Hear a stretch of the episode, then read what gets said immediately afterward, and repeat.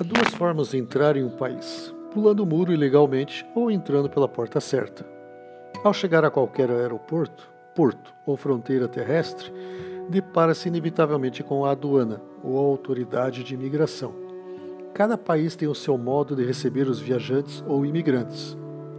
As autoridades migratórias dos aeroportos Logan de Boston e O'Hare de Chicago tratam com polidez as pessoas, tornando-as dignas ou, no mínimo, satisfeitas com a recepção ou despedida.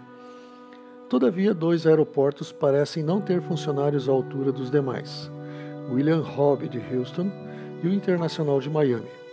Em Houston, um funcionário da JetBlue extorquiu mais de 100 dólares por causa de uma mala, cujo peso, peso alegado divergia do peso da minha balança.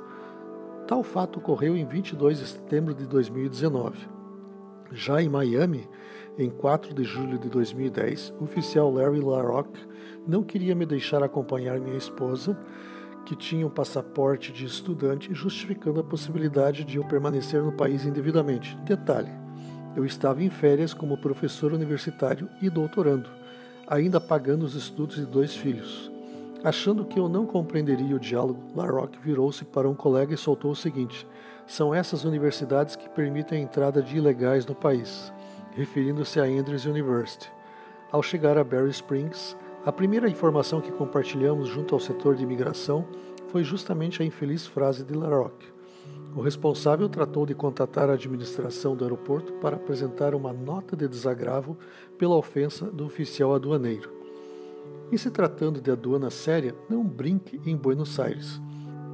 Pelo menos no antigo Aeroparque, o oficial da aduana fechou a cara e me encarou ao lhe entregar o passaporte com um sorriso escancarado.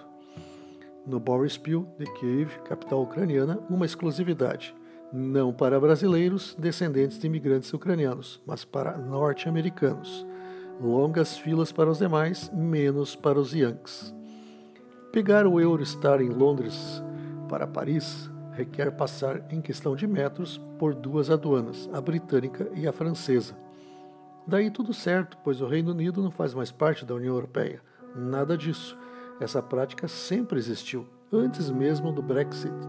Estranho é a Alemanha, principal sustentáculo da União Europeia, exigir dois processos aduaneiros no aeroporto de Frankfurt e a pergunta recebida demonstrativa de falta de cultura universal, pois até que parecia ser um descendente de turco. Holdorf, do Brasil? Hum. Este foi o Apátrida de hoje. Produção, redação, edição e apresentação, Ruben Holdorf. Até a próxima quarta-feira, às duas horas da tarde.